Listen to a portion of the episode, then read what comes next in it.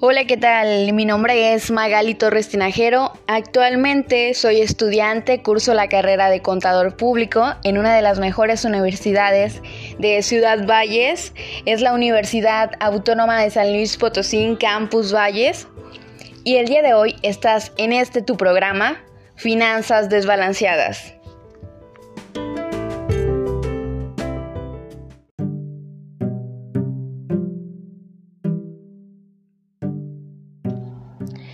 Sé que en este momento te estarás preguntando el por qué el nombre del programa Finanzas Desbalanceadas.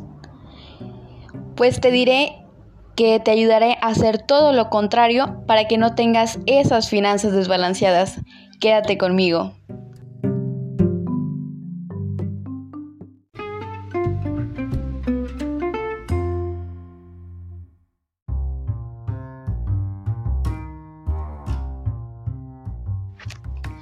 Bienvenidos sean todos ustedes, mis queridos oyentes. Espero y se encuentren de maravilla, donde quiera que estén, ya sea en su casa, en el trabajo, rumbo a la escuela. La verdad no pensaría que me están escuchando en la playa, porque claro, al mar se va a disfrutar y a despejarse uno de la vida rutinaria. Y les mando un fuerte abrazo, sin coronavirus, aclaro, para que se queden conmigo y estén tomando notas si es que les de ayuda.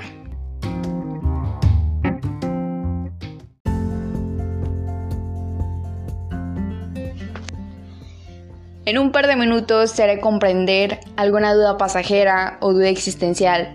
No me creo misada, pero dependerá de ti el cómo lo quieras aprender. Reitero nuevamente, si es la primera vez que escuchas mis podcasts, bienvenido, es un honor que seas mi oyente. Te lo aseguro que después de esto verás el mundo diferente y le darás gusto al escuchar más de uno de mis podcasts.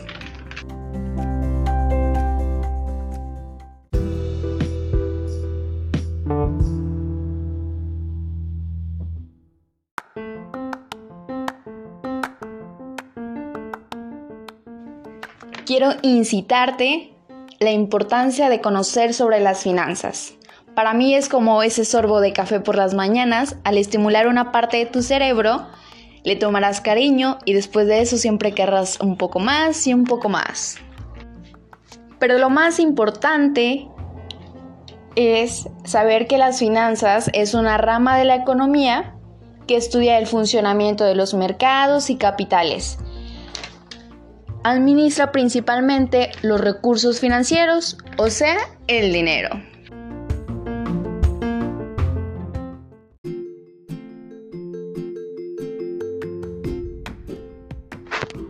Hay dos tipos de finanzas, las de la empresa o las personales, pero el día de hoy te voy a platicar un poquito más a fondo de las finanzas de la empresa, porque yo quiero que conozcas y no solo tengas la noción de ello, ya que muchísimo de nosotros en esta contingencia del COVID-19 nos volvimos emprendedores por alguna desesperación de pérdidas de trabajo o solo para innovar algo nuevo, para hacer perder nuestra mente en una actividad.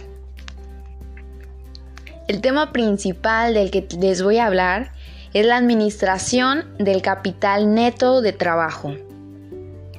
Es un proceso de cuatro fases principales que son la planeación, la organización, dirección y control.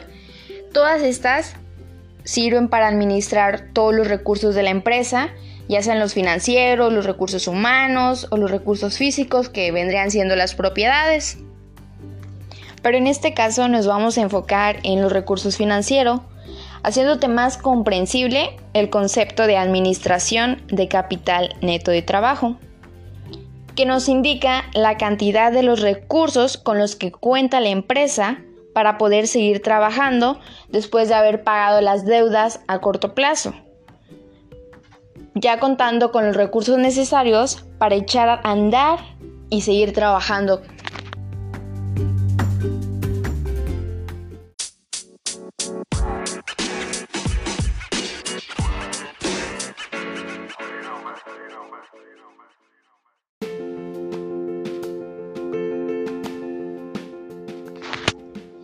Un ejemplo claro de ello es cuando ya has pagado la luz, el agua o la renta del local, si es tu caso.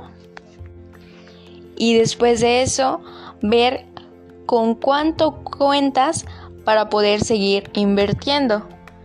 Un punto importantísimo. Muchísimo de los dueños no se ponen un sueldo. Es por ello que muchísimas de las empresas pequeñas o medianas van en quiebra porque creen que después de pagar los gastos y la ganancia que queda, dicen esto es para mí, me lo echo a la bolsa y es por ello que se desbalancea la empresa. Se es justo y necesario que el dueño se ponga un sueldo dependiendo cuánto y qué es lo que hace en el trabajo para que sea justo ante los demás. Bueno, claro, si él mismo quiere que su empresa tenga una buena liquidez.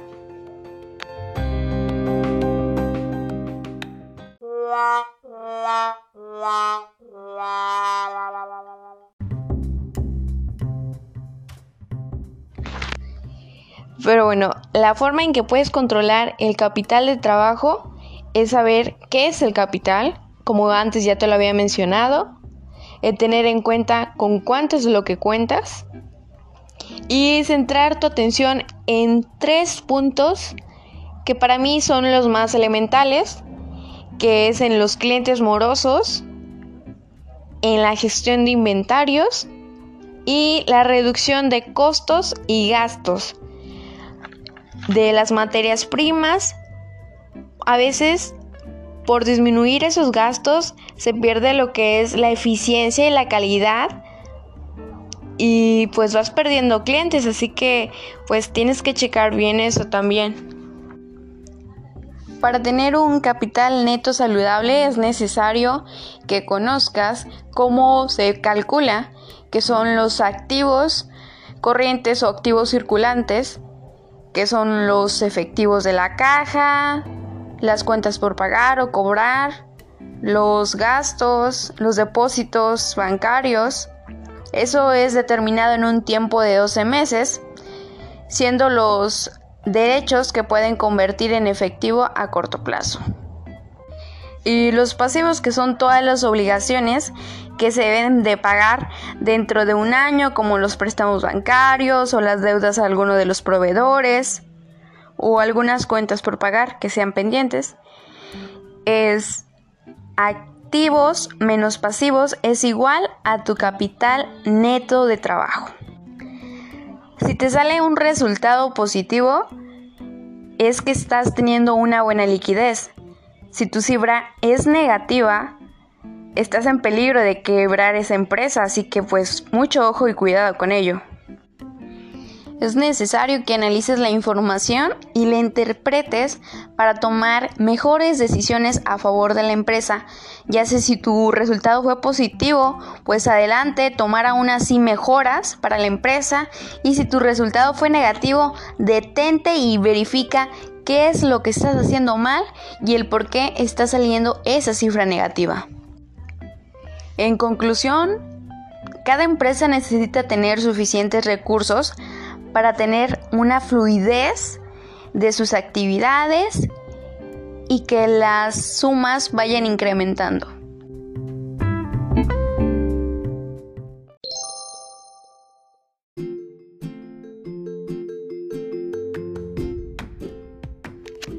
Consejo del día. No hay necesidad de estudiar una carrera fina a las finanzas si quieres aprender, es tu decisión. Hoy en día tenemos un sinfín de herramientas como lo es el Internet. Pero si eres de las personas que dice, qué aburrido es leer o qué desgastante es para mi vista, pues sigue este tu programa Finanzas Desbalanceadas y te daré a conocer más de lo que quieras saber sobre las finanzas.